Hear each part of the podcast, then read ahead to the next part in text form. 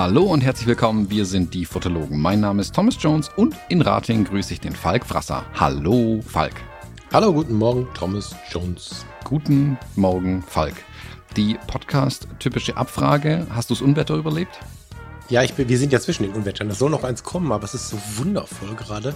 Aber es war, also, es war ein bisschen Gewitter, es war ein bisschen Regen. Okay, hat es euch gar nicht so erwischt? Hier bei also, uns, nee, hier bei uns war es nicht so wild. Das war irgendwie total punktuell, glaube ich. Also ich saß genau. hier mit einem Bekannten im Café draußen, habe schön Kaffee geschlürft.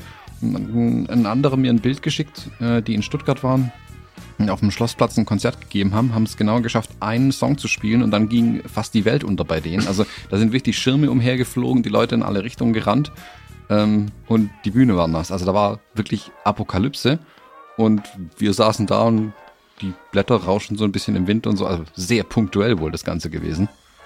Also wir hatten jetzt schon ähm, so einen so so ein Starkregenanfall und auch ein ordentliches Gewitter. Aber im Vergleich zu dem, was wir so in der letzten Zeit erlebt haben, auch so Stichwort Ahrtal, äh, zu dem, wie hieß denn das überhaupt, das Unwetter? Weiß ich gar nicht. Also dieses Unwetter, über das ja bis heute ganz Deutschland spricht, das haben wir ja auch sehr stark abbekommen. Da sind ja auch Restaurants äh, in unserem Ort hier äh, geflutet worden und äh, Spazierwege weggespült worden von solchen Rinnsalen, die sonst da kannst du sonst keine Trinkflasche auffüllen, wenn du im Überlebensmodus wärst und so. Das war krass. Dadurch ist man aber wahrscheinlich auch, also jetzt beginnt das Wort Unwetter weiter hinten, weißt du, wie ich meine? Also es war schon nicht schön, mhm. war schon kräftig, aber es, aber es war halt nicht, ich habe mir keine Sorgen gemacht, sagen wir mal so. Und die Gullis haben noch alles gefasst und so. Ich glaube, ich habe gestern gehört, wir hatten im ganzen Kreis Mettmann und der ist ja relativ groß. Irgendwie 14 Feuerwehreinsätze wegen Kellern und, und Bäumen. Das ist verhältnismäßig wenig. Ja, aber ich will nicht, also Vorsicht, ne? Klopf auf Holz. Mhm. Äh, wir haben jetzt den frühen Morgen. Früher Morgen ist es nicht mehr, es ist jetzt halb neun, um mal die Internas zu verraten. Am 20. Mai und die Unwetterzentrale sagt, da kommt noch was. Deswegen müssen wir ein bisschen aufpassen, was wir hier so erzählen. Nicht, dass das irgendjemand hört, während er im Keller sitzt und sich vor dem Unwetter gerettet hat und wir mhm. sagen, die Sonne scheint. Mhm. Ja, scheint ja genau, es kann ja heute wohl auch noch mal was kommen. Also ich, ich schaue gerade hier auf die einschlägigen Wetterwebsites. Ähm, ja, Vielleicht regnet es nochmal heute. Ich finde das total gut, dass Menschen, wenn sie älter werden, anfangen, immer mehr über das Wetter zu sprechen. Und du erkennst positive Menschen daran, dass sie nicht immer nur über ihre Krankheiten sprechen. Na gut, Wetter ist jetzt tatsächlich für mich wieder ein aktuelles Thema, äh, ja. weil ich morgen eine Hochzeit habe. Und das heißt, ich muss mich tatsächlich konkret mit dem Wetter auseinandersetzen wieder. Mhm. Mhm. Ähm, das ist jetzt äh, wieder eine Weile nicht gewesen. Deswegen, ähm, ja, ist es jetzt wieder mehr in meinem Kopf tatsächlich, das Wetter. Ja. Ja, ich habe morgen auch eine Hochzeit, tatsächlich mal wieder. Ja, sehr mhm. schön. Aber für Freunde. Also ist es tatsächlich so, dass ich für, 23, für 22 gar keine Buchung mehr habe und ich okay. bin sogar ganz glücklich damit. Das ist irgendwie, keine Ahnung, ich sortiere das gerade noch in meinem Kopf, aber ich bin ganz glücklich damit und ähm, ja, morgen ist halt so ein, so ein privates Ding. Äh, Farina hat mich verschenkt zur Hochzeit. äh, und dadurch haben wir aber auch eine etwas entspanntere Herangehensweise und ich habe nicht so den äh, den Druck, ähm, die sind, die wären genügsam, wenn sie drei Fotos hätten. Das werde ich natürlich überbieten, aber ja, ich bin sehr gespannt, wie sich das dann anfühlt. Ja, das habe ich mich lange, ich habe lange nicht mehr ähm, in dem Modus fotografiert. Freue ich mich ein bisschen drauf. Ja, hast recht, das Wetter, da werden wir mal sehen. Aber es ist äh, Standesamt und Abendsparty. Hm, ist nicht ganz so, nicht ganz so wetterrelevant. Hm.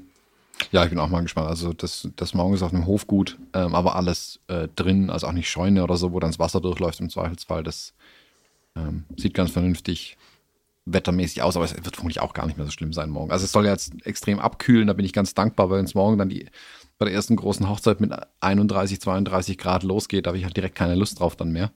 Hm. Ähm, aber da müssen wir immer noch eine, eine Sendung dazu machen, wie unsere Hochzeitsausrichtung tatsächlich so ist für die Zukunft. Da hat sich jetzt ja einiges getan. Da können wir mal, ich habe das hier schon mal reingemarkert. Da, ähm, das pinnen wir mal in die Wand. Also meine Idee Sendung. wäre eh nächste Woche mal über Ausrichtungen zu sprechen und so. Äh, was kommt noch so und so, da habe ich, äh, glaube ich, ganz viel zu erzählen. Und ja, lass das mal nächste Woche machen. Mhm, genau. Weil wir haben nicht ein wichtiges Thema. Ähm, unser beider Lieblingsfirma Meta, die Instagram äh, machen haben mal wieder grandiose Änderungen angestoßen. Wir hatten es vor oh, zwei Sendungen, drei Sendungen, ich weiß es gar nicht mehr, hatten wir ja irgendwie kurz gesprochen, dass sie jetzt der Chef von denen gemeint hat, hey, Fotos sind uns voll wichtig und so und Fotos, Fotos und die Creators. Und jetzt kam die Tage wieder so ein Video von ihm, wo er angekündigt hat, hey, Fotos sind uns voll wichtig, aber cool wäre, wenn die in 9 zu 16, also äh, Kinoformat 90 Grad nach links gedreht, aufgenommen werden, weil sie wohl den Feed und so weiter anpassen wollen, dass auch Fotos, nicht nur Reels und Videos, sondern auch Fotos in Zukunft im Feed, wenn man einfach durchscrollt, in 9 zu 16 angezeigt werden können, sollen. Ähm, das scheint bei manchen schon jetzt anzufangen. Also, das ist ja nicht immer auf einen Schlag bei allen Accounts so. Aber die ersten Leute scheinen es jetzt schon zu sehen. Wir beiden haben es noch nicht live gesehen. Wir haben jetzt auch uns nur Screenshots angeschaut. Und hast du Gedanken dazu? Das ist auch was Weises, ne, wenn man erstmal sich räuspert. Ähm, ähm, ja, viele und aber auch viele Richtungen. Also grundsätzlich erstmal kurz zum Verständnis. Es ist möglich, in 9 zu 16 anzuzeigen und keine Zwangsanzeige. Das ist also wie jetzt, dass ich schon quadratisch, äh, im Moment endet das Ganze ja bei 2 zu 3 mit dem Schmerz, dass ich immer das Bild, was ich vielleicht für 2 zu 3 gestaltet habe, so ich es denn im Hochformat fotografiert habe, schneiden muss. Was ja immer wieder dafür sorgt, dass wir irgendwelche Sachen abschneiden, die wir gar nicht abschneiden wollen. Das ist ja der aktuelle Stand. Und dann genau, können wir. 4x5. Äh, das Hochformat Bitte? bei Instagram ist 4x5. Genau, das ist der aktuelle Stand. Und wir rutschen dann auf bis zu 9x16 oder mhm. ist das Fixum? Also sind dann, ah, das ist halt meine Frage, ne, die, die sich mir da auftut. Weil wenn wir nur die Möglichkeit haben, bis 9 zu 16 zu, zu zeigen, ist ja alles cool. Weißt du, wenn wir zwangsgeschnitten werden bis dahin, haben wir ein Problem wenn wir die Möglichkeit haben, finde ich es gut, weil ich habe, ähm, da so mit zwei Gedankenwelten ran. Also abgesehen davon, dass mir Instagram bei zu vielen Menschen zu viel Sorgen macht, äh, demotivierend ist und so weiter und so fort, das haben wir alles schon ganz oft besprochen, ähm, ist es aber so, dass natürlich man das auch als Chance sehen kann. Also ich empfinde es als wichtig, dass Menschen, ein paar Menschen, was heißt wichtig? Ich fände es schön, wenn die Fotografie noch die Fotografie bleibt, wie wir die Fotografie kennen. Aber es gibt auch Menschen, die tatsächlich für Instagram aus privaten oder beruflichen oder was auch immer für Gründen fotografieren. Und da ist natürlich die Anzeige netter. Also wenn es jetzt nur, pass auf, Thomas, du und ich, wir machen jetzt einen Burgerladen auf. Äh, ich mache den Kaffee, du die Burger. So. Und dann ähm, wollen wir den ein bisschen präsentieren. Und wenn wir wissen, unsere Zielgruppe sitzt bei Instagram, dann ist es wahrscheinlich gar nicht so verkehrt, wenn wir für diesen einen Zweck, nämlich die Zielgruppe bei Instagram zu erreichen, unsere Tische mit dem Kaffee, der dampft und äh, oder dem Burger, was auch immer, mit den Patties, wie sie gebraten werden, ähm, wenn wir diese Webseite oder diese Instagram-Präsenz dann mit äh, hochformatigen Fotos füllen, weil ehrlicherweise, ich weiß nicht, was du aktuell hast, ich habe jetzt gerade ein iPhone 13, ähm, da geht's nicht um den Apfel, sondern auch die, die großen Samsungs, die sind ja alle noch in einer gewissen Größe bei denen du einfach in diesem Format am meisten mitbekommst von dem Bild. So, das heißt, für die klassische Fotografie tut es mir in der Seele weh.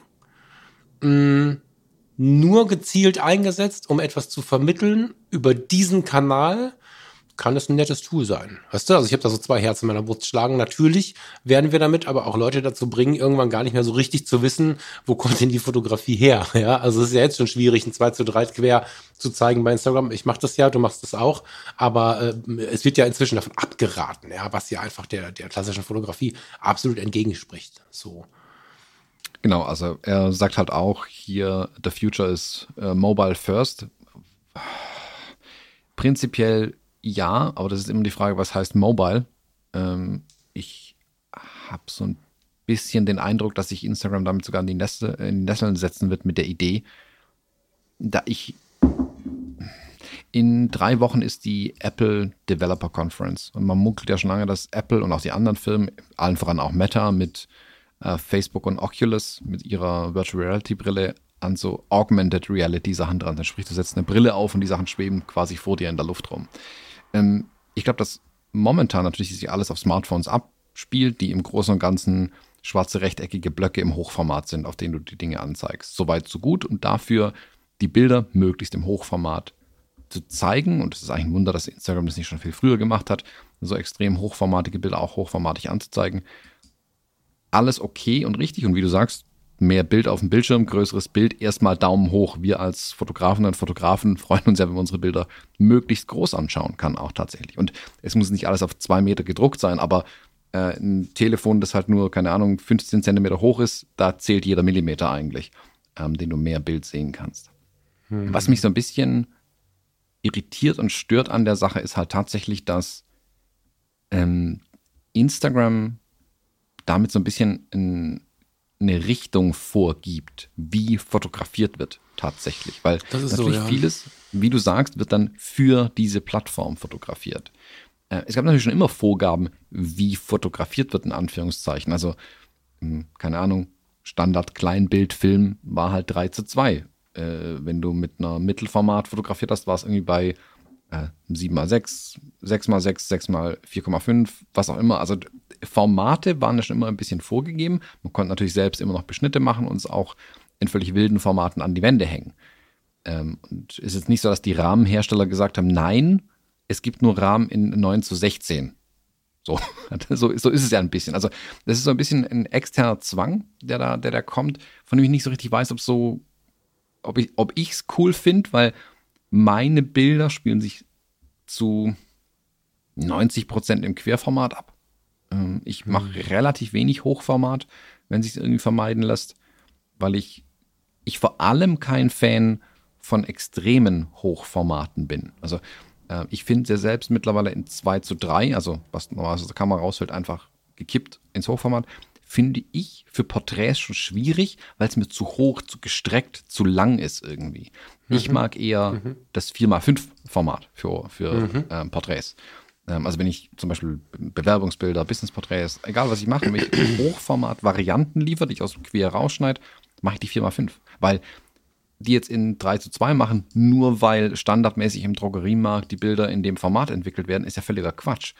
Ähm, A, kannst du eh alles andere auch entwickeln und B, entwickelt kein Mensch die Bilder, die bleiben digital. So. Und so sehen sie besser aus, weil ich kenne meine Kunden, die meisten fassen niemals ein Beschnittwerkzeug an, wenn es nicht in den Layout oder sowas reingeht.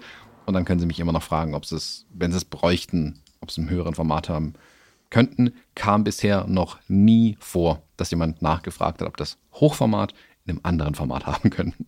Von daher ist es für mich das ästhetischere Format, 4x5 im Hochformat zu machen. Und 9 zu 16 finde ich natürlich noch schlimmer als 2 zu 3.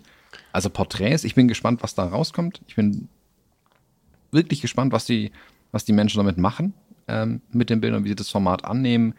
Ich meine, so ein, eine Limitation kann ja auch immer ganz viel Kreativität bringen, ähm, die ich weiß aber nicht, ob ich es wirklich gut finden soll. Was mich halt auch schon wieder stört, ist, wir haben uns gerade ein paar Screenshots angeschaut, dass über das hochformatige Bild, wie bei den Reels übrigens auch, die ganzen ähm, ähm, App-Funktionen quasi drüber gelegt werden. Also die Bildbeschreibung ist im Bild, äh, die Zahl der Likes ist im Bild, der Knopf fürs Liken, fürs Versenden und die Zahl der Kommentare, alles im Bild angezeigt. Sprich, im unteren Viertel, sage ich mal, äh, dümpelt das Interface der App auch noch über deinem Bild rum. Oh, also das ist dann, also dann kann ich gleich ja. in 4x5 bleiben und dann lass halt unten die Controls außerhalb von meinem Bild. Also das bringt ja auch nicht viel. Ich würde gerne einen Teil davon rausnehmen und mal drüber sprechen. Also es ist, ähm, oder mehrere Teile. Erstmal finde ich, dass es natürlich eine Orientierungslosigkeit gibt. Ne? Wir haben eh schon, also es ist gut, dass wir immer noch mehr Möglichkeiten haben. Das macht aber aus fast jedem Lebensbereich mh, hm, einen anspruchsvollen Lebensbereich. Also wenn du nur Kleinbildfilme hast, weil wir gehen mal so in die 90er Jahre, die Mittelformatkameras meistens für die, für die Üblichkeit des, äh, der Einkaufs, des Einkaufsverhaltens zu teuer sind. 90 Prozent der Leute, die sich mit der Fotografie auf der Art und Weise beschäftigt haben, wie wir das tun, hatten eine Zeit lang eher Kleinbildkameras. So, dann hattest du ein vorgegebenes Format ähm, und hast in diesem fotografiert. So, das, damit hast du nicht nur eine, äh, eine Begrenzung, das kann man negativ sehen, äh, man kann auch positiv sehen, du hattest eine Begrenzung. Du warst also nicht so schnell verwirrt, sondern konntest deinen Weg ganz gut finden, weil es gab halt rechts und links eine Leitplanke und die konntest du natürlich kurz abschrauben, beiseite bauen, rüberklettern, das ging alles, aber grundsätzlich war sie erstmal da und das Mehr der Möglichkeiten, was ich ja selber sehr feiere, führt aber dazu, dass wir ganz oft in der fotografischen Welt relativ intellektuell werden, um uns orientieren zu können, müssen wir schon eine ganze Menge mitbringen. Und ich kann mir vorstellen, dass das noch mehr Orientierungslosigkeit bietet. Also wenn wir jetzt uns generationenübergreifende Gespräche über Fotografie anhören, rutschen wir in der Welt der Fotografie leider, so ist mein Eindruck, ein bisschen auseinander.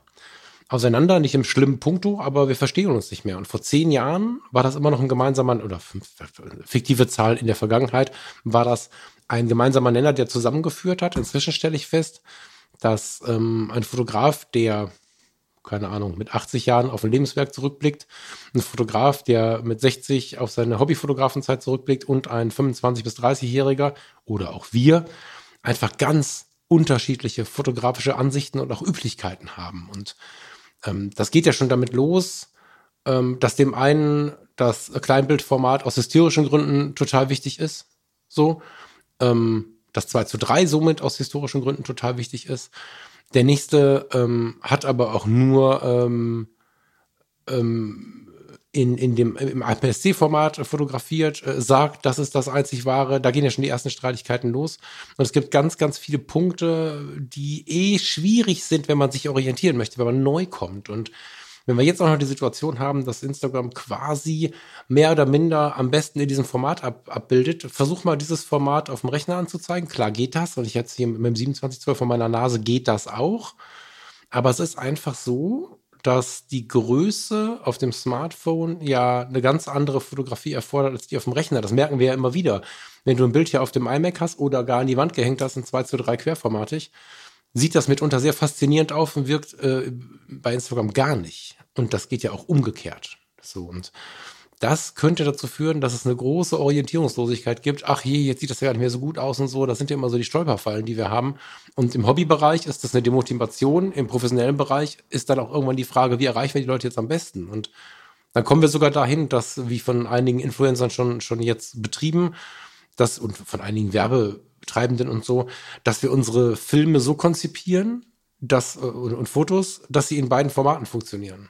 Und das ist dann ein Kompromiss äh, bei der Produktion, den ich nicht mehr so geil finde. Also das ist für mich ein, ein sehr spannendes Thema, wo da die Reise hingeht, weil äh, wenn ich jetzt neu in die Fotografie kommen würde, woran orientiere ich mich denn? Und ehrlicherweise, ich meine, wir haben irgendwie 100 Leute im Freundeskreis bei Fotografie tut gut. Das ist jetzt nicht ein Gegenmodell so. Und gibt es andere Gegenmodelle? Nicht so richtig viele. Und häufig machen sie das Spiel auch mit. Weißt du? Also die großen Player auch. Und am Ende, ich weiß, es gibt 500 Picks, es gibt alles Mögliche, aber am Ende landen die meisten trotzdem bei Instagram und die Verwirrung, die dort entstehen wird, ähm, lässt mich zumindest nachdenken, wie gut ich das finde.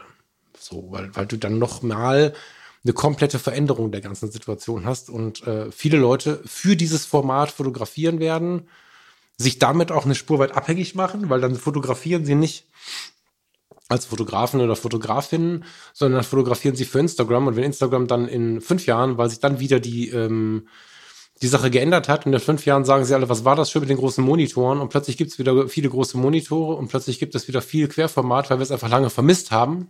Dann ist das wieder was Neues. Und dann hast du die ganze Zeit produziert in Hochformat und hast kein Bild, was mehr funktioniert. Also, das ist halt schwierig, finde ich ja, ich will nicht sagen schlimm, weil ich weiß noch nicht, wie sich es ausprägen wird. Und grundsätzlich, intellektuell betrachtet und auch mit ganz viel Vorsicht benutzt, finde ich die Möglichkeit ganz gut. Und die Screenshots, die wir gesehen haben, sahen auch toll aus. Aber für die fotografische Welt ist es mehr Verwirrung als Entwirrung, finde ich. So. Ja, also es, äh, kann man das Wort, dieses Wort Disruption irgendwie reinwerfen, äh, wenn man möchte. Also was kann spannend sein? Ähm, ja, ja, klar. Also ich also, bin da auch offen, ne? kann auch schlimm werden. genau, also kann, prinzipiell, ich habe mich jetzt kürzlich mit einer jungen Fotografin unterhalten und da merke ich dann, dass ich halt auch schon 40 bin.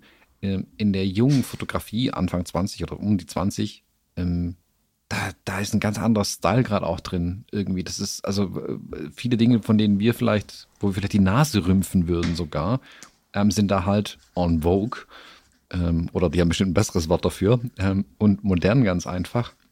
Und bei denen ist nicht so, dass die sagen, oh, jetzt muss ich mich von meinem 3 zu 2 Kleinbildfilm auf Instagram umgewöhnen, sondern die sagen, Instagram ist so, wie es ist und da werden Fotos veröffentlicht. Punkt.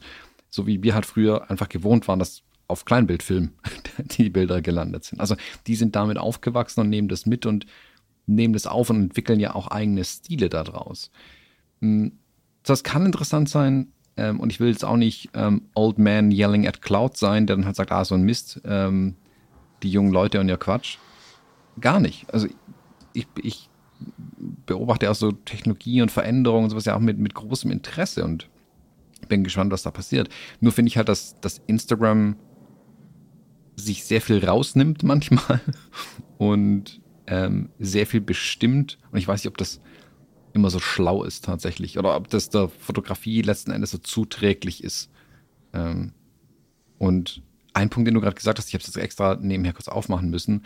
Ich habe mir eben mal ein 9 zu 16 Bild auf meinem Monitor hier groß angeschaut. Da kriege ich ja vier nebeneinander hin. Das ist ja eine komplette Katastrophe. Ja, da ist ja unendlich viel Fläche gehabt, verschenkt ja. eigentlich. Ja. Ähm, ich meine, ich habe hier zum Glück so einen VESA-Mount, also ich kann meinen Monitor ins Hochformat drehen, dann funktioniert es wieder. Mhm. so kann ich aber nicht arbeiten. Von daher, ja, also äh, ich bin mal gespannt, wie es läuft. Ich bin auch gespannt, wie es ankommt. Wäre auch nicht das erste Mal, dass Instagram mit irgendwas zurückrudert, weil sie merken, ist doch kacke.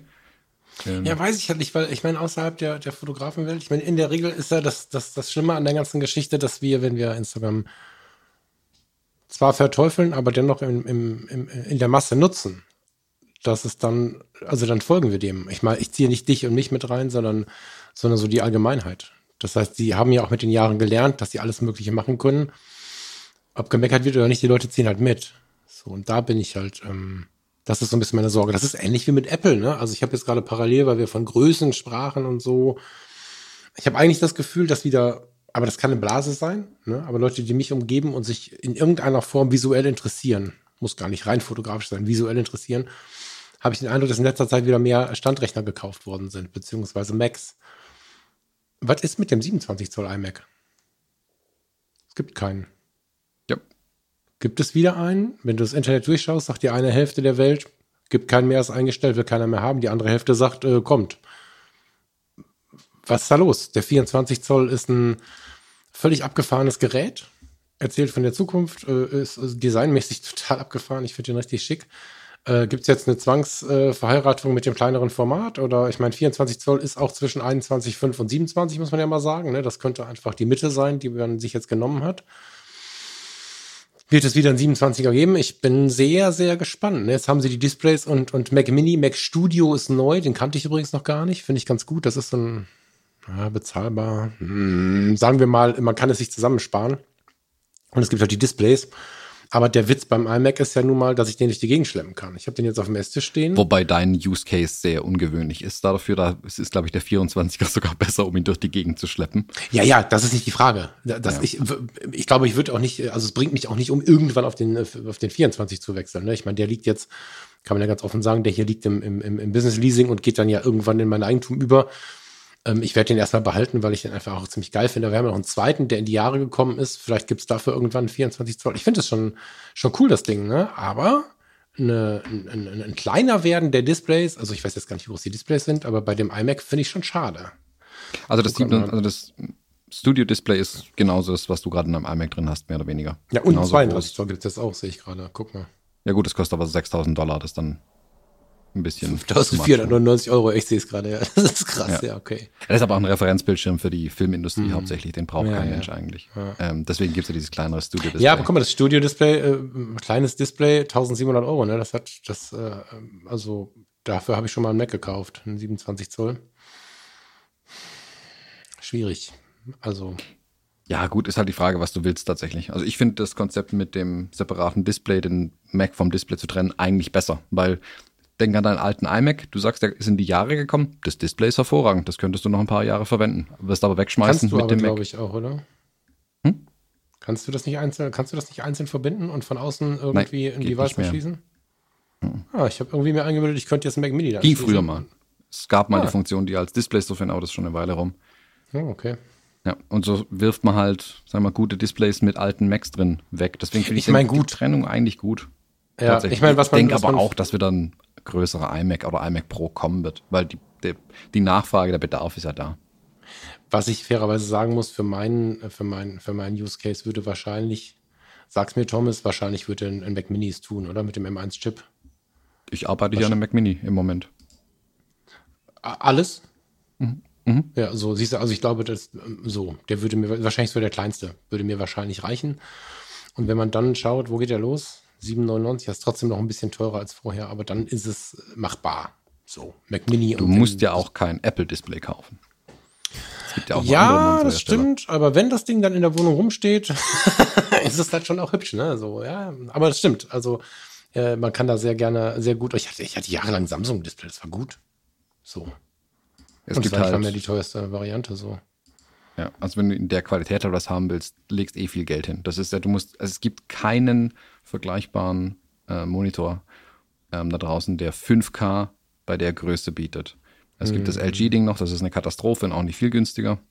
Mhm. Und da ist Apple im Moment relativ ähm, safe. Also mein Traum-Setup wäre jetzt gerade auch ein Mac Studio mit äh, einem Apple-Display ähm, oder wahlweise einem äh, ISO Display dran, aber das Schöne ist, ich kann es mir jetzt aussuchen, ob ich ein ISO oder ein äh, Apple-Display nehme. Und die ISO sind noch teurer. Die guten. Also diese richtigen Fotografie-Monitore, die kalibriert, äh, gut kalibrierbar mit der Haube und so weiter. Hm. Ähm, also wenn du so Profi-Segment ist, ist das nicht teuer. Klar, wenn du es einfach nur hobbymäßig halt auch ein iMac oder was in Vergleichbares haben willst, dann ist das Studio-Display durch die Trennung und extra Hardware ein bisschen teurer geworden insgesamt. Ähm, aber ich, ich denke mal, da wird es den meisten auch der 24er tun. Ich sitze hier mhm. gerade auch an einem 24er und das ist völlig in Ordnung. Und ähm, äh, das Display meinst du oder hast, hast du den 24er Mac? Das wusste ich nicht. Nee, nee, ich habe ein 24 Zoll Display hier. Achso. Ein BenQ. Ah, der ist halt designmäßig abgefahren. Ich habe mir den Düsseldorf angeschaut und muss gestehen, das dass der, dass der für so, wenn du so ein bisschen, wenn du so ein bisschen wahnsinnig bist, ist der, ist der ganz nett. Ich fand nicht, dass der viel Sinn macht. Es gibt ja eine ähm, konservative Version. Was ist das dann? Grau oder so? Es gibt einen Grau oder Silber mhm. oder so. Aber äh, irgendwie macht das bei dem Design einfach keinen Sinn. Der muss einfach irgendwie irre sein. Und wenn er rosa ist, aber. Der gelbe, der ist es. Den muss man gelb kaufen. Ist auch geil. Ja, gelb ist auch geil. ja, ja, ich habe das äh, tatsächlich äh, macht Apple das irgendwie ganz interessant, dass die knalligen Farben äh, irgendwie attraktiver sind. Ich habe gerade das iPhone in, in, in dunkelblau. Das ähm, ist jetzt nicht so nicht so geil wie das rote, was ich hatte. Ich wollte mal ein bisschen zurückhaltender sein, aber irgendwie wirkt das bei den. Aber wir müssen jetzt kein Apple-Podcast hier machen. Ähm, lass uns beim Thema weiterspringen. Instagram Hochformat. Ich bin gespannt. Ähm, habe noch keine feste Meinung dazu. Finde manchmal ist es natürlich gut, die komplette Displayfläche auszu, ähm, auszunutzen. Wir haben es dieser Tage uns mal den Account von äh, Visit Carinthia, heißt der, glaube ich. Carinthia, hilf mir als Amerikaner, wie spreche ich Kärnten in Englisch aus? Ich sehe den Namen nicht vor mir, von daher kann ich dir nicht weiterhelfen. Äh, Carinthia, jetzt muss er noch schreiben können. Das ist immer das. Carinthia mit TH. Carinthia wahrscheinlich, ne? Mhm. Visit Carinthia. Ähm, die haben tonnenweise Reels draußen und wirklich beeindruckende Bilder. Kärnten hat ja, ich weiß nicht, ob du Kärnten so ein bisschen auf dem Radar hast, hat ja äh, sehr, sehr viele so hellblau bis hellgrüne Seen und so, ähm, die Karibik Österreichs und so. Und äh, für solche abgefahrenen Sachen, wenn die Natur sowas schenkt, dass du es nur mitfilmen brauchst, äh, die Reels, die funktionieren schon auf dem Hochformat. Das ist schon was, wo ich mir vorstelle, wenn man da auch die, diese, diese Fotos aus diesem Grund dort hochlädt, erreichst du die Leute eine Spur intensiver. Und ich glaube, das ist ja deren Wunsch, denen es äh, unsere fotografische, ja, wie soll man es nennen, Ausrichtung, Philosophie, Denkweise, vielleicht auch sogar der Konservatismus, äh, finde ich völlig okay, ne? Aber das ist denen meistens egal. Und äh, ich kann die Grundidee schon verstehen dahinter, weißt du? Aber das ist halt wieder so viel Marketing und davon will ich eigentlich nicht mehr so viel hören. ähm, das ist halt so ein Ding, ne? Aber also in meiner Brust schlagen da zwei Herzen. Das 2 zu 3 in Schwarz-Weiß, was ich äh, der Welt zeigen möchte oder was die Welt mir zeigen soll, das wird nicht mehr so gut funktionieren, weil du immer den direkten Vergleich auch hast. Wenn es immer nur in klein geht, dann geht es nur in klein, dann ist es auch gut. Wenn aber die hellblauen Wasserwelten von Kärnten dir große Lust darauf machen, dahin zu fahren in, in, in, in einem Vollformat, also man kann ja dann mal sagen, das ist eine vollformatige Anzeige auf den meisten Smartphones.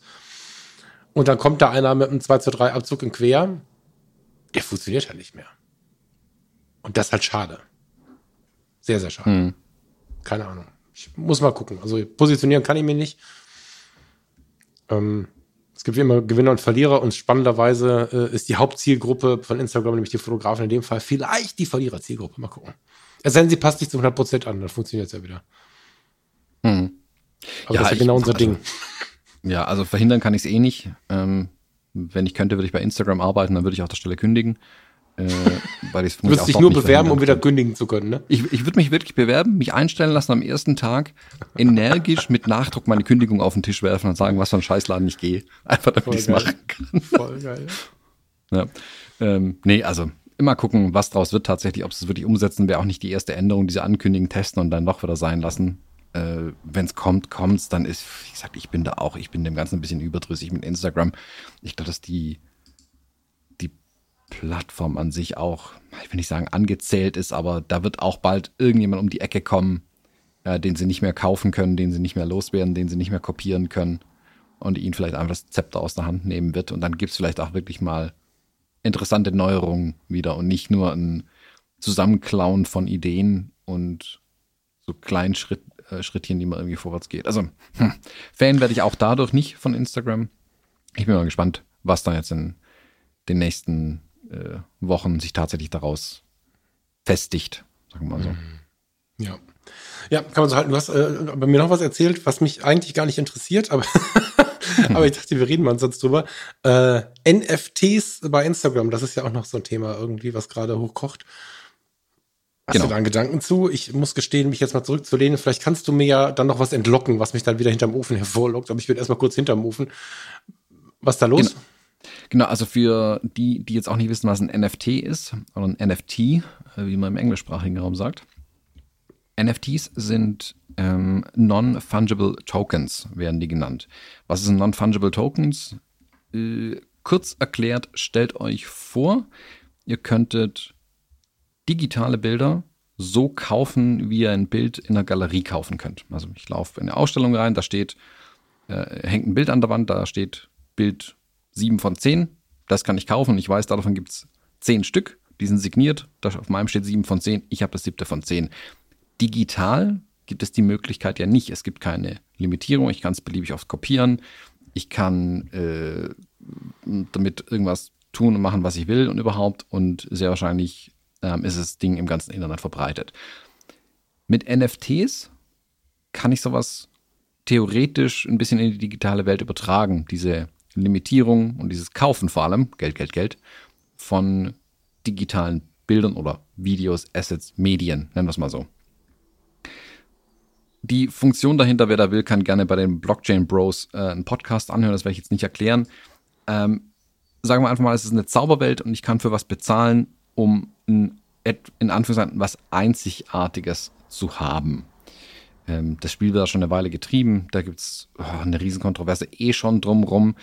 Ähm, in ganz vielen Bereichen kommt es gerade rein, einfach nur, einfach nur weil es ein Buzzword ist und weil irgendwie Blockchain und äh, Bitcoin und sonstiges damit rumschwirrt und jeder findet das halt irgendwie geil, ohne zu wissen, was man da eigentlich treibt. Und die großen Firmen haben einfach Blut geleckt und sehen da was, wo sie Geld damit verdienen können. Und auch meine Lieblingsfirma Meta die mit äh, die Instagram machen, haben das jetzt auch kapiert. Wundert mich ehrlich gesagt, dass sie so lange gebraucht haben. Die Idee bei Instagram ist, ähm, dass es die ersten ähm, Künstlerinnen und Künstler, eine ganz kleine Zahl auf Instagram, ihre Werke als Digital Collectibles, also digitale Sammlerstücke, anbieten können. Und die Userinnen und User können es kaufen. Und was dann passiert ist quasi, bei denen im Shop steht, also auf dem, auf dem Bild steht dann irgendwie, das Ding gibt's, äh, keine Ahnung, 100 Mal und ich habe mir Stück 7 von 100 gekauft. Und jetzt kann ich mich darüber freuen, dass ich das gekauft habe. Klar, habe ich dem, den Artist vielleicht irgendwie unterstützt. Okay, ich habe natürlich aber auch einen großen Batzen sehr wahrscheinlich an Instagram bezahlt, die, den sich, die, den sich Instagram da schnappt davon. Das Ding ist, es ist trotzdem halt am Ende ein digitales Werk. Nur weil ich sagen kann, hey, ich habe das Stück 7 von 100, heißt es das nicht, dass nicht jemand anderes einen Screenshot macht, wo dann halt unten ein, wie ein Wasserzeichen drin ist, Digital Collectible. Er kann das Bild aber genauso angucken und hm. haben. Also man gewinnt jetzt nicht so viel mit diesen NFTs tatsächlich. Ich glaube, das muss sich noch ein bisschen entwickeln. Ähm, Im Moment ist es so ein bisschen, dass es mir einfach nur Kopfschmerzen bereitet ich bin mal gespannt, was Instagram daraus macht. Das haben sie jetzt auch wieder mit einer kleinen Zahl schon ausgerollt. Ähm, ich glaube, dass, ehrlich, Instagram will damit Geld verdienen, Punkt. Das machen die nicht, um ähm, irgendwie hungernde Künstlerinnen und Künstler zu unterstützen. Ähm. Ich, also, weißt du, das, das sind wir ein Grumpy Podcast heute? Nee, oder? Ja. Ja, weil wir so viel über Ja, Instagram das ist- sprechen. Ja, das ist, machen wir das trotzdem. Also, vielleicht bin ich ja jetzt auch der alte Mann, ne? Das ist auch völlig okay, wenn das so ist. Ähm, dann ähm, nehme ich das auch gerne so an. Aber we- wenn ich die Welt beobachte gerade, oder vielleicht bin ich gerade nicht der alte Mann, mal gucken, wenn ich die Welt gerade beobachte, ähm, mir war früher, ich habe 18 Jahre gelebt, um einen Führerschein zu machen und im zweiten Schritt, um ein Auto zu besitzen. Das war die Ausrichtung zu dieser Zeit. Ich bin jetzt 43. Als ich 18 geworden bin, 1996, ich muss kurz rechnen, geil. 96, 97 war das so, dass das Auto der Ausdruck der eigenen Persönlichkeit war. Und zwar nicht nur bei den Tunern auf dem Dorf. Liebe Dorfleute, lieber Tuner, das ist nicht böse gemeint, gar nicht. Ich habe beides so ein bisschen in mir gehabt in Phasen meines Lebens sondern das Auto war in unserer, ich glaube, Generation Golf sagt man auch, ne? Also da war es äh, tatsächlich so ein sehr, sehr wichtiges Ding. Ähm, heute ist das Argument nicht zu leasen das einzige, dass ähm, ein Hund kommt, äh, ich einen Hund hinten drin habe und der mir irgendwas zerstört und ich nachher viel Geld dafür bezahlen muss. Also das ist eher so der Gedanke, dass ich denke, na komm, ich will mir nicht so viele Gedanken machen. Ich habe so ein bisschen, weiß ich nicht, ich fahre im Wald rum und wenn ich dann an einem Baumstamm hängen bleibe, mag ich ungern dafür Tausende von Euros bezahlen, sondern ich möchte das reparieren, wenn ich glaube, dass es repariert werden muss. Das sind so ein bisschen die Gründe, aber grundsätzlich geht es nicht um haben wollen. So, wir wollen nicht unbedingt Wohnraum äh, na, haben, haben wir ihn ja. Wir wollen, wir wollen nicht Eigentümer eines Wohnraumes sein. Ein Besitzen ist nicht schlecht, weil sonst wohnst du nirgendwo. Aber wir müssen nicht Eigentümer sein. Äh, Die, die aktuelle Grover-Werbung, mir ist die gestern das aufgefallen, wahrscheinlich läuft sie wieder seit Wochen, ich gucke jetzt nicht so viel freies Fernsehen, ähm, spricht ja auch davon, dass du, also auch sehr im Zeitgeist, muss man sagen, Werbung hinterher, dass du Dinge nicht mehr haben musst. Also nein, dass du nicht mehr der Eigentümer der Dinge sein musst und sie trotzdem nutzen kannst. Das ist nicht deins, ja, aber das ist auch nicht deins. Also da spielen sie so ein bisschen mit und ähm, die Zahlen fürs Leasing, auch bei Büroequipment und bei persönlichen Geschichten, wird immer höher. Und Carsharing und so weiter und so fort, alles Mögliche geht eher in die Richtung, du musst nicht der Eigentümer davon sein. Du kannst es dir mit anderen teilen, du kannst ein Teileigentümer sein. Genossenschaftsmodelle gehen hoch, sage ich gerade aus eigener Erfahrung. Damit bin ich auch kein richtiger Eigentümer. Mir gehören dann ein paar hundert Euro Anteile von, von einer großen Sache. Das ist eigentlich der Trend, den ich beobachte. Was sollen wir dann mit einem digitalen Teil, was auch noch in einer größeren Anzahl als eins existiert, wenn ich sagen kann, das ist meins? Also wie du schon sagst, da macht jemand einen Screenshot und dann ist es auch seins oder wie. Also das, vielleicht bin ich zu alt dafür. Boah, dieser Satz ist so schlimm, ne? Aber äh, ich, also ich kann es halt nicht, ähm, ich kann es halt nicht greifen, da gebe mir viel Mühe. Aber wenn ich dann versuche, die Gesellschaft ein bisschen abzugrenzen oder zu verstehen, ist mein Gefühl, dass wir immer mehr dahin kommen, dass wir die Dinge einfach gar nicht erst haben müssen. Klar, ne? Gibt immer noch den Spleen, ähm, ich muss ein Haus bauen und so. Das ist immer noch in den Köpfen und das ist auch okay. Ich will das nicht kritisieren. Das muss ja jeder machen, wie er Bock hat. Aber ein kleiner Trend geht in, ich muss nicht der Eigentümer dieser Sache sein, dieses Autos, dieser Kamera. Warum denn jetzt von einem Foto, was nur digital ist? Ja, genau. Ähm, gute Frage. Also, ich meine, prinzipiell, weißt es ist ja die, die grundsätzliche Idee, ähm, eine verlässliche, möglichst fälschungssichere und brauchbare Möglichkeit zu schaffen, auch Bilder digital kaufen zu können. Ich meine, ich habe auch einen Printshop, wo sich jemand Print kaufen kann. Da gibt es keine ähm, limitierten Editionen bisher. Ich könnte limitierte Editionen anbieten. Ähm, wenn ich in einer Ausstellung was hängen habe und es sind Einzelstücke ähm, oder nur eine gewisse Zahl, dann kann man die auch kaufen, sich daheim an die Wand hängen. Und das in die digitale Welt zu übertragen, ist an sich ja löblich. Ich glaube aber, dass da im Moment noch das noch sehr unausgereift einfach ist und ich noch nicht so richtig weiß, ähm, wo da die Reise hingeht. Ähm, und es ist so ein bisschen im Moment, wird es gemacht, weil man es kann. Weißt du, ich meine? Und nicht, weil es irgendwie wirklich äh, einen brauchbaren, also warum? Also das, das Warum ist auch noch nicht so ganz geklärt. Das ist auch, äh, wie gehst du dann mit den Bildern um? Wo, wo packst du die hin? Du hast dann irgendwie eine JPEG-Datei rumliegen. Also, oh, das ist alles so ein bisschen mäh. Ähm, und nur um Mhm. zu zeigen, dass ich es gekauft habe, ist es halt auch albern. Also, ja, also Ich habe ich auch nicht, dass, das, äh, nicht dass, dass du oder irgendwer das falsch versteht. ne? Ich habe ja überhaupt gar nichts gegen den Fortschritt und ich finde es unglaublich spannend, was da kommt. Ich habe während unserer Ges Was denn jetzt? Da lachst du mich denn jetzt auch so Die. Fotologen, wir haben nichts gegen den Fortschritt. Müssten wir heute eigentlich drunter schreiben. Nee, nee, tatsächlich nicht. Ich bin ja total, also ich äh, habe jetzt äh, auch so im Berufskontext nicht immer nur die besten Freunde, weil ich einfach ein, ein, Freund von Veränderung bin. Wir machen das immer schon so. Super, dann ist jetzt der Punkt, wo wir mal was Neues probieren können. So, what? Ich mag ja Veränderung und ich bin ähm, sehr, sehr neugierig, was da so kommt. Als wir gerade gesprochen haben über Formate und du hast ja auch das, die, die Brille mit reingebracht, äh, Virtual Reality und so weiter. Wir ziehen uns eine Brille an, vielleicht brauchen wir bald keinen Bildschirm mehr. Mhm. Ja, vielleicht haben wir irgendwas in den Fingern und haben vor uns im Raum, rechts, links, oben, unten, können wir irgendwelche Bilder hinschieben, die wir gerade nicht brauchen, aber gleich wieder, können irgendwelche Fensterchen irgendwo hinschieben und sitzen demnächst im Büro, haben alle total dicke Oberarme und sind wieder total sportlich, weil wir den ganzen Tag durch, im, im Raum rumwischen oder so. Wir wissen ja nicht so genau, was kommt und ich fände spannend. Ich würde nicht sagen, oh Gott, sondern ich würde es mir angucken wollen. In dem Punkt komme ich aber nicht weiter und habe das Gefühl, wir haben ein bisschen früh geschossen und sind ein bisschen früh begeistert, einfach weil es ein Fortschritt ist und weil es cool ist, wenn man sich dafür begeistert. Aber ich finde halt, also ich kann halt nicht applaudieren. Das ist halt, vielleicht äh, zeigt mir in einem Jahr oder in zwei Jahren oder auch nächste Woche jemand, warum ich doch applaudieren sollte. Aber jetzt kann ich es nicht. Hm. So. Du hast gerade was Interessantes angesprochen, ähm, dass ich noch kurz ein bisschen ähm, ausweiten möchte mit dem Virtual Reality ähm, Zeug.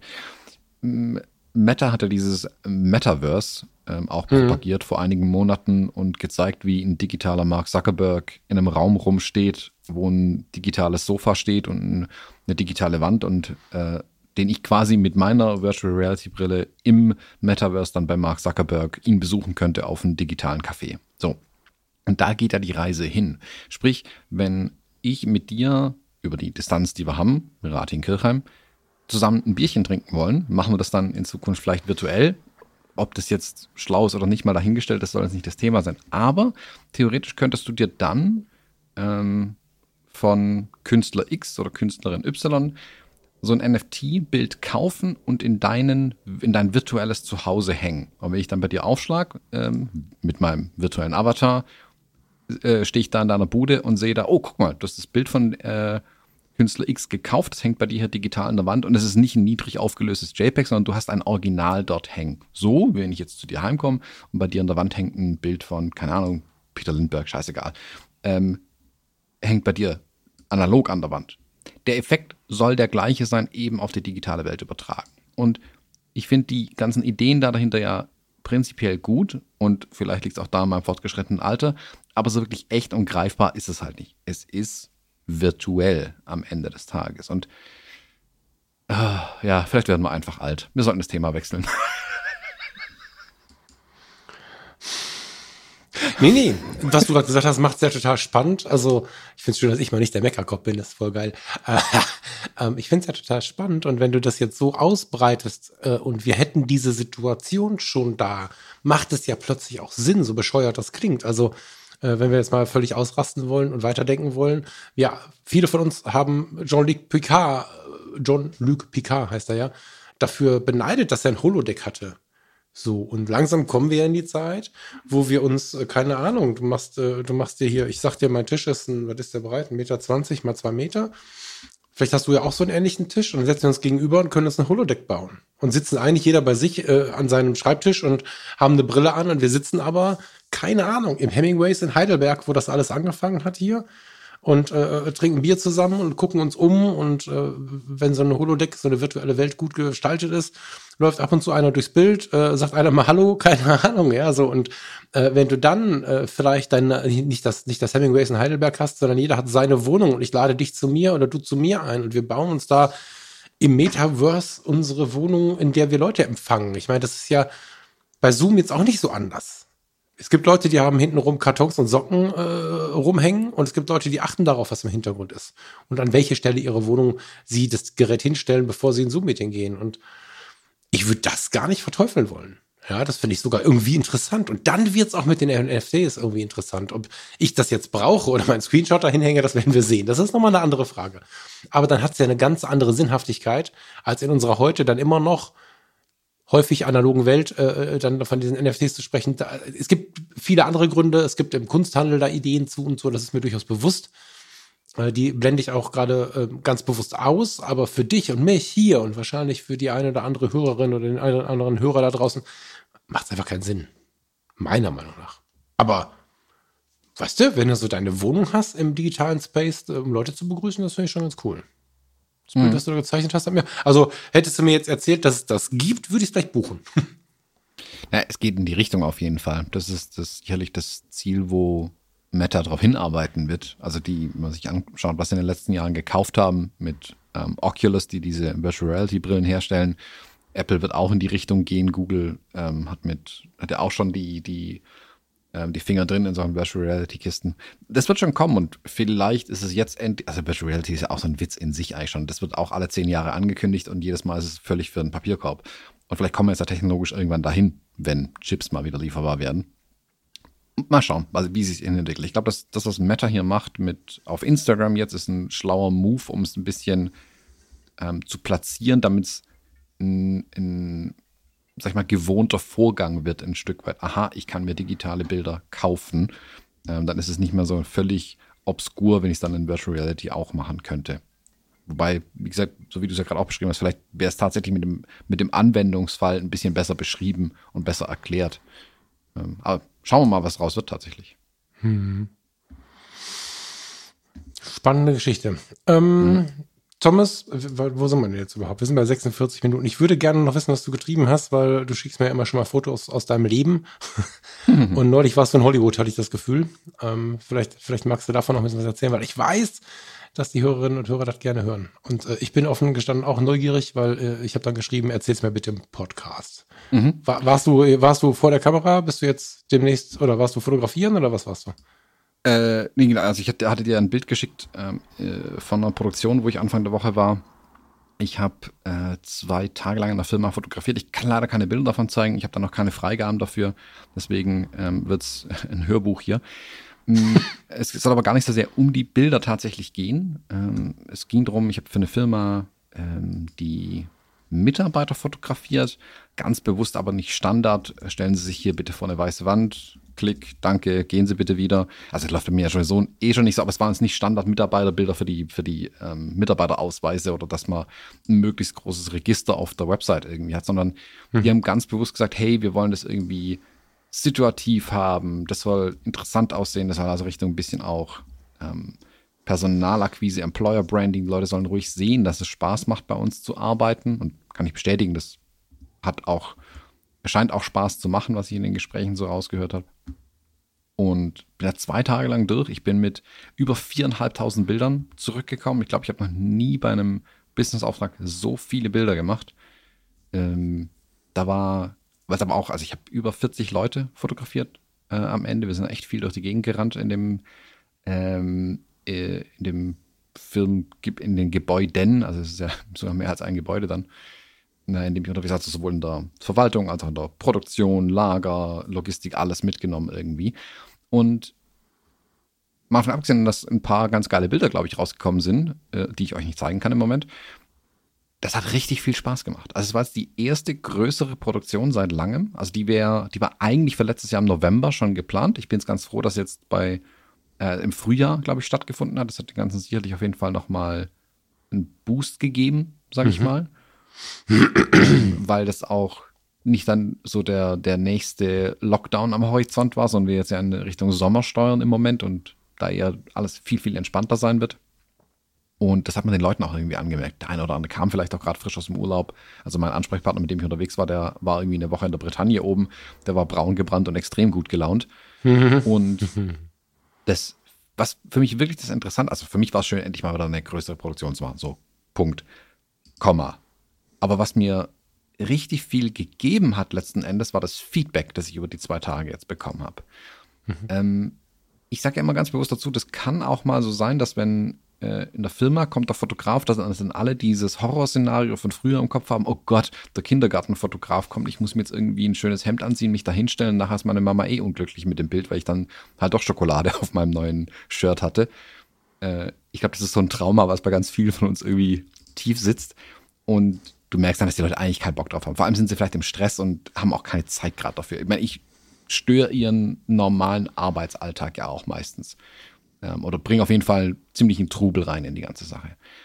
Da war es jetzt aber wirklich so, dass alle, ausnahmslos alle Mitarbeiter, mit denen ich zu tun hatte und die gesamte Geschäftsleitung, das was an der Zahl fünf äh, Personen immerhin auch sind, dass alle mega gute Laune hatten irgendwie. Alle waren total begeistert, haben sich gefreut, mich gegrüßt und äh, Fragen gestellt. Ah, super, oh, wir könnten doch noch. Und also, dass jemand aus der Geschäftsleitung irgendwie mehr möchte und ich sage, ah, ich muss eigentlich irgendwie 100 E-Mails machen, ich muss hier weg, ist selten. Normalerweise haben die mhm. super wenig Zeit und ich versuche der in dieser knappen Zeit, die mir bleibt, das Maximum rauszuholen. Da war es eher so, dass ich manchmal das Gefühl hatte, ähm, Entschuldigung, ich müsste weiter, ich muss noch Ihre Mitarbeiter fotografieren. Wir können hier nicht ewig machen. Ich habe einen knackigen Zeitplan heute. Also es war eher fast schon gedreht. Und über die zwei Tage hinweg, ich bin am zweiten Tag dann morgens wieder reingekommen, habe so mein Zeug gepackt, oder halt wieder äh, vorbereitet für die, für die nächsten Locations, an die wir hin sind. Und dann kam ähm, der aus der Geschäftsleitung raus und hat mich kurz gegrüßt, mal, äh, Herr Jones, Servus. Ähm, und hat mir schon das erste Feedback gegeben, dass die Mitarbeiter bei ihm angerufen hätten und wie toll sie das fanden, dass es Spaß gemacht hätte und so. Das ist ja für mich immer das größte Lob. Ich meine, Bilder mhm. sollten gut sein, ja, aber wenn die Leute ein schönes Erlebnis mit mir haben, das ist mir noch mehr wert, tatsächlich. Mhm. Ähm, weil dann haben sie eine schöne Erinnerung auch an das Ganze. Nicht nur das Bild und über das Bild kommt die schöne Erinnerung, ach, das hat Spaß gemacht mit dem, ja dann auch wieder hoch. Und das fand ich schon super, dass da direkt so ein konkretes Feedback kam. Und wir haben uns dann über den Tag hinweg ähm, noch ein, zwei Mal unterhalten. Ihn habe ich dann ja auch noch fotografiert. Und er hat dann auch gesagt, er ist jetzt eigentlich auch ganz froh, dass wir das erst jetzt machen, ähm, die Produktion, weil er jetzt die so eine leichte Aufbruchsstimmung einfach spürt im Unternehmen. Mhm. Und er ganz bewusst gesagt, deswegen will er die, diese Produktion jetzt auch machen. Er will da jetzt diesen Drive, also ein Wagen, der leicht rollt, er will da jetzt hinten anschieben und da wirklich Gas geben jetzt mit der ganzen Sache. Und ähm, nicht, wenn der Karren im Dreck hängt, irgendwie versuchen dran rumzureißen, wo keiner dran Spaß hat, sondern jetzt ist es wieder ins Laufen gekommen, jetzt müssen wir diesen Spirit auch unterfüttern. Dass die Mitarbeiter auch merken, hey, auch die Firma nimmt jetzt wieder Geld in die Hand. Kurzarbeit ist jetzt vorbei, jetzt kommen die Projekte wieder, jetzt geht es wieder vorwärts und äh, klar, die haben, ach, die haben fast ein, äh, ein Viertel der Belegschaft oder so äh, verloren äh, in der Zeit jetzt. Da ist natürlich schon bei vielen, könnte auch echt äh, die Mundwinkel ganz weit unten sein und Falten auf der Stirn weil man natürlich nicht weiß, was mit seinem eigenen Job los ist. Aber das Gegenteil war der Fall. Und ich fand es interessant, wie die das angegangen sind und auch mich und meine Fotografie quasi ein Stück weit dazu genutzt haben, zu sagen, hey, guckt mal, wir gehen nach vorne, das geht jetzt hier weiter irgendwie. Und das war total cool. Das hat richtig, richtig viel Spaß gemacht. Ich hoffe, dass die Bilder jetzt auch noch einigermaßen werden. Nicht, dass ich dann am Ende da sagen muss, nee, Bilder sind leider alle mies. Äh, Glaube ich aber nicht, also ich habe es ja schon auch äh, soweit durchsortiert. Ich fand es total gut, hat mir auch total viel positive Vibes irgendwie mitgegeben. Und so dieses Gefühl, Jakar äh, jetzt vorwärts äh, Segel setzen geht weiter.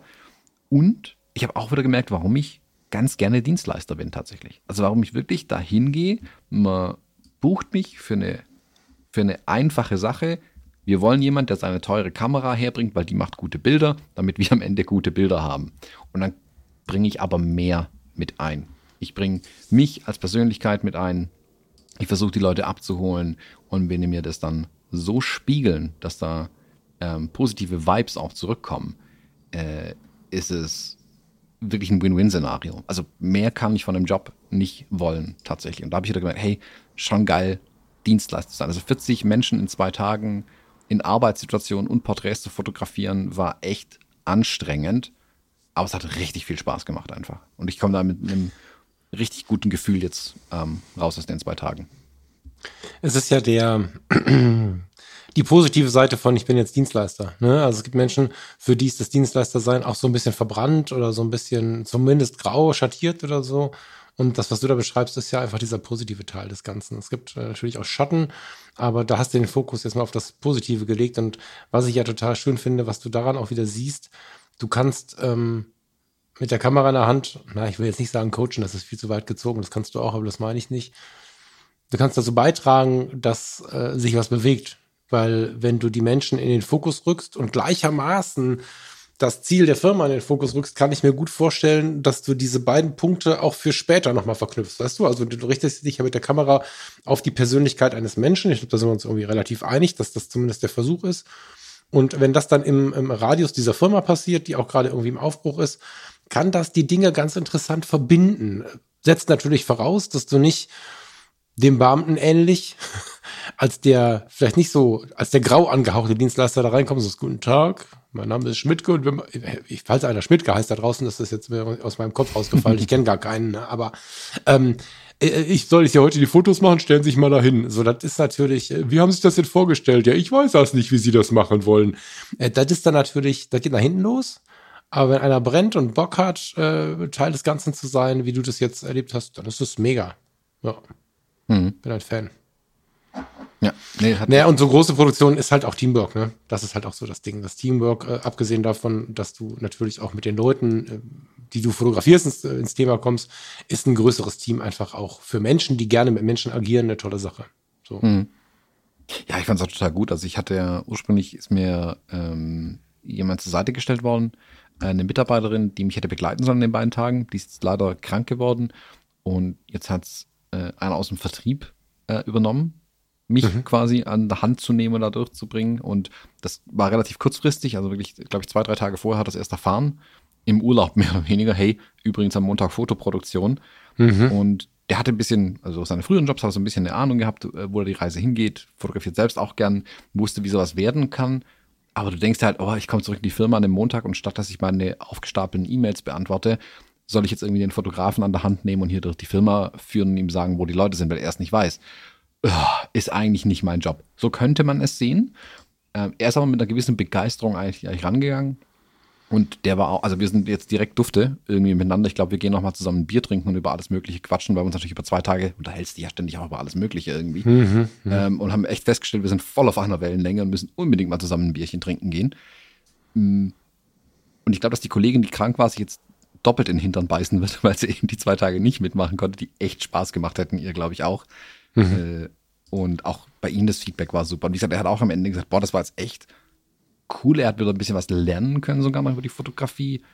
Ähm, er hat auch gesagt, er hat auch so ein bisschen die Befürchtung mit den Mitarbeitern, ob das wirklich, ob wir die jetzt begeistert bekommen. Da manche hast du mehr begeistern können, manche weniger. Das ist immer so. Du hast auch manche, die sagen, oh, ich will nicht fotografiert werden, ich, ich sehe auf Bildern immer so blöd aus. Und dann habe ich ja meine Methoden, sage ich mal, wie ich die dann einfange, dass ich denen halt mal zeige, was ich mit den anderen gemacht habe, dass ich ein paar Bilder mache, wo wirklich äh, ich sag mal plakativ, Bokeh im Hintergrund ohne Ende. Und wenn sie mich halt kurz anlächeln und ich zeige ihnen dann nur dieses eine Bild, was funktioniert. Dadurch setzt du dann halt den, das Framing für die nächsten Bilder und dann wird das auch besser. Und wenn du dich dieser Handgriffe, Tipps und Tricks ein bisschen bedienst, dann kommst du da echt durch. Und ich glaube, ich habe jetzt echt einen festen Platz etabliert äh, in der Firma, was die Fotos angeht. War mein Erstkontakt mit der Firma. Die haben mich direkt mit einer Zweitagesproduktion beauftragt. Ähm, ohne mich je vor gesehen zu haben. Also der, der mich gebucht hat, mich quasi über meine Homepage gefunden und nach einem Telefonat gesagt, okay, macht das irgendwie möglich, wir wollen den. Mhm. Und da bin ich jetzt, glaube ich, dicke drin. Ich, habe eine, also die hatten schon Bilder und die waren top. Also da habe ich wirklich gesagt, okay, ihr habt echt gute Bilder, die mögen jetzt fünf Jahre alt sein, aber die sind echt gut, richtig gut. Ähm, und also die Kollegin, der Kollege, der die gemacht hat, macht die Zeit leider nicht mehr. Dem habe ich den Kunden vermutlich abgeluchst, aber so ist das Leben. Das muss man, glaube ich, sportlich sehen. Das geht mir ja auch manchmal so. Ähm, und worauf wollte ich raus? Achso, ja, genau. Also, das, ähm, dass ja auch ein gewisses Risiko eingegangen sind mit mir. Die kennen zwar meine Bilder, aber die wussten nicht, wie ich arbeite, wie ich dann vor Ort tatsächlich bin und so weiter.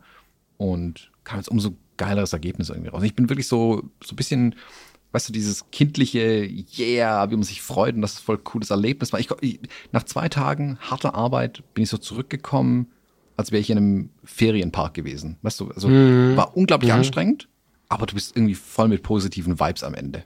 Mhm. So, so ja, das ist ja tatsächlich, das höre ich total gerne gerade, weil das ist, das ist, was mir in der letzten Zeit so ein bisschen fehlte. Ne? Mal gucken, was da was davon äh, reaktivierbar ist. Aber ich, ich weiß nicht, ob es nur mir so geht, aber hat sicherlich auch Corona ein bisschen was dazu beigetragen und so, dass äh, diese Art äh, von, von emotionaler Erregung, will ich das jetzt mal nennen, ohne dass das irgendwer falsch verstehen soll, äh, tatsächlich irgendwie abgenommen hat. Und äh, ja, das klingt geil. Da ziehe ich mich gerade ein bisschen dran hoch, wie du es erzählst. Finde ich gut. Mhm. Danke fürs Mitbringen. Die Frage ist nur immer, mh,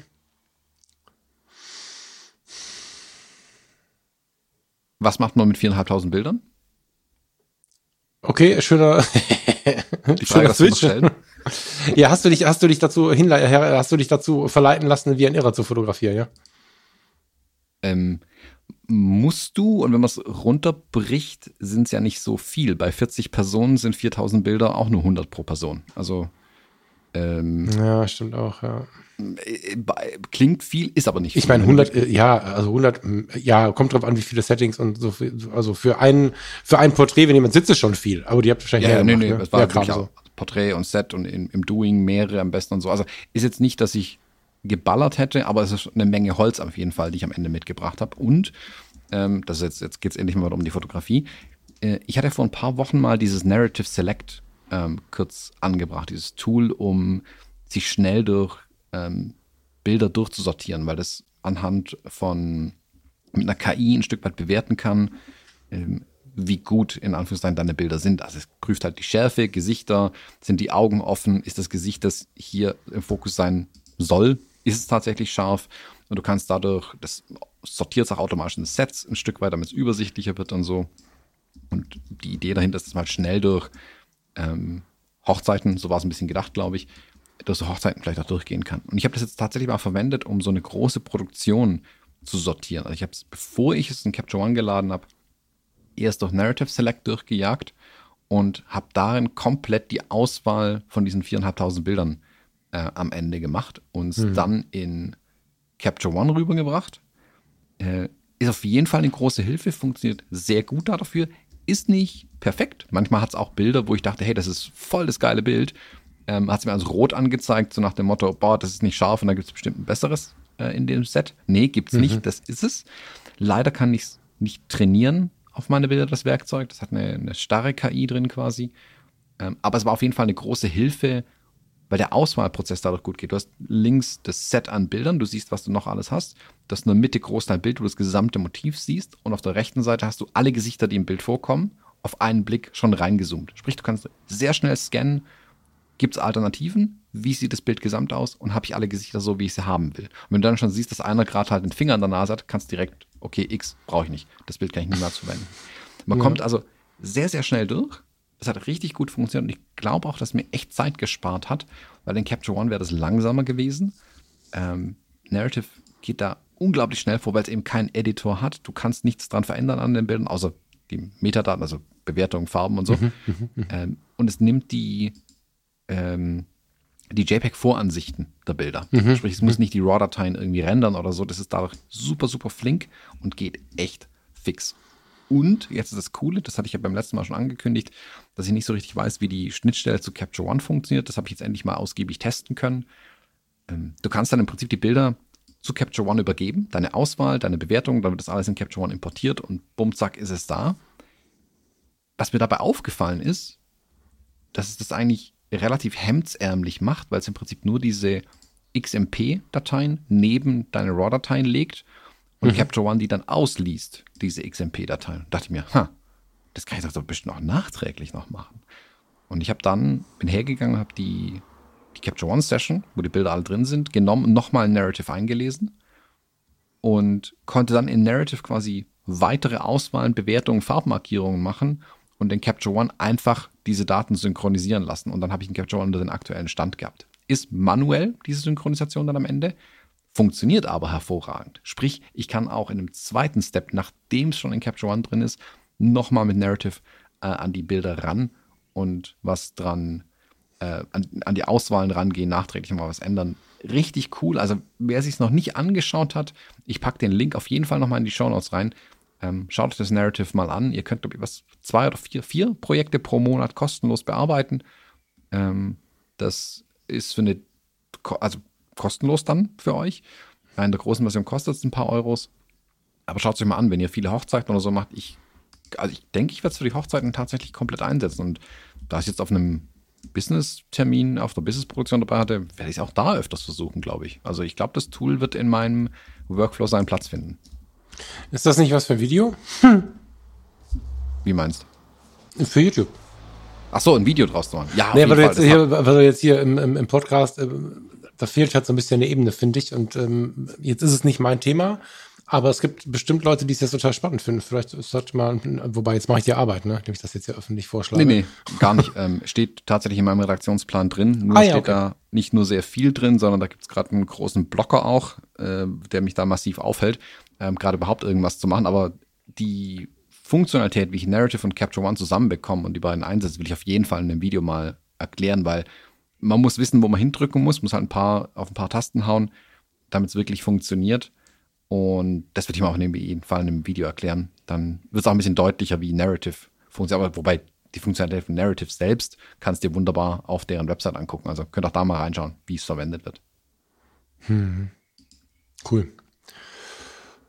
So, jetzt haben wir, jetzt haben wir eine Portion Business gekriegt. Jetzt überlege ich gerade, wie wir aus der Sendung hier rauskommen, weil ich muss langsam los. Ich das Bild der Woche, lieber genau. Thomas. Ich habe noch ein Schockerbild mitgebracht. Ein Schockerbild? Ich habe es extra nicht aufgemacht. Warte, ich mach's mal auf.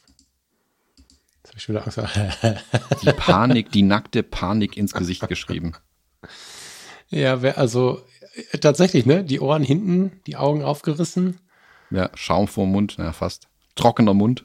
Trockener Mund, ganz trockige, trockene, brüchige Wimpern. Nee, wie sagt man? Äh, Augenlider. Wimpern hatte gar keine. Ja, äh, pff, Blende 0,6 ähm, am Schützenfest mit zwei Promille. Aber es ist irgendwie geil. Also was wir sehen ist viele Farben, zwei scharfe Augen aus Holz und einen umfallenden Thomas. Was mache ich mit diesem Foto, Thomas? Ich finde es irgendwie geil. Erzähl mal bitte. also, vielleicht erzähle ich noch ein bisschen mehr. Warte mal, ich mache das Bild mal eben klar und dann kannst du erzählen, wie es dazu kommt. Wir sehen ein Holzpferd eines ähm, Karussells, wenn es denn dann Holz ist. Früher wäre es Holz gewesen. Ähm, ist schon 80 mal übergestrichen, so wie es aussieht, überlackiert. Ich vermute, es ist Holz darunter. Es hat ein, heißt das Halfter? Ja, ne? Es mhm. hat ein Halfter an. Es hat eine witzige Frisur auf dem Kopf. Ähm, Im Hintergrund strahlen die Lichter, tja, eines Jahrmarktes oder so.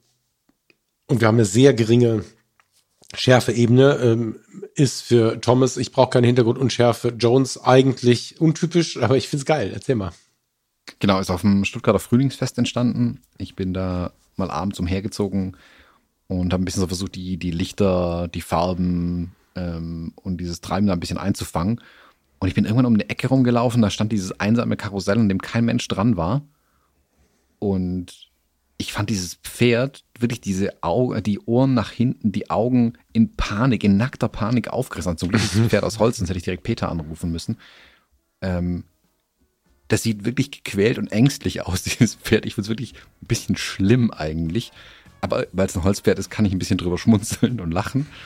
Ähm, und ich fand das so absurd irgendwie, dieses Pferd, dass ich es einfach fotografieren musste. Und ich wollte halt diese, diese Panik irgendwie mit dem Bild auch unterstützen. Deswegen auch dieser, ich sag mal, Tunnelblick, die geringe Schärfentiefe, äh, das Bild auch schräg fotografiert, äh, ungewöhnlich geframed.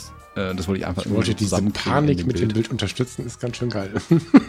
ja. ja. Also, das ist das Gefühl von einem Pferd rüber. Wenn du das aus der Ferne fotografierst, da ist halt ein Holzpferd an einem Karussell dran. Punkt. Das ist nicht so spannend. Ja. Das, das, das muss wirklich ein bisschen erarbeiten, das Bild, damit es ja. so rüberkommt, wie ich es. Ähm, ja, ja. ja, was ich gesehen habe, muss aus einem Bild, muss mit der Kamera erstmal ein bisschen rausfeilen äh, aus der Szene, okay. damit es dann wirklich auch einigermaßen rüberkommt. Ja, ich feiere das gerade sehr. Vielen lieben Dank dafür. Die Panik äh, ist mir tatsächlich erst auf den zweiten Blick aufgefallen, muss ich gestehen. Wahrscheinlich, weil ich in meinem Geiste irgendwie dem Holzpferd äh, das irgendwie nicht, äh, keine Ahnung, also das ist nicht mein Blick auf ein Holzpferd wahrscheinlich, aber du hast völlig mhm. recht. Also Pferd und Hund wären in dieser, mit dieser Ohrenhaltung und diesen Augen äh, in blanker Panik. Mhm. Gut, ich ziehe das jetzt gerade schon in Photoshop rein, dann bauen wir daraus eben ein Episodencover und ich würde sagen, wir freuen uns auf nächste Woche. Ich ähm, bin gespannt auf die Sendung und wünsche dir ein schönes Wochenende. Ebenso. Danke fürs Zuhören. Bis dann. Tschüss. Macht es gut, liebe Leute. Tschüss.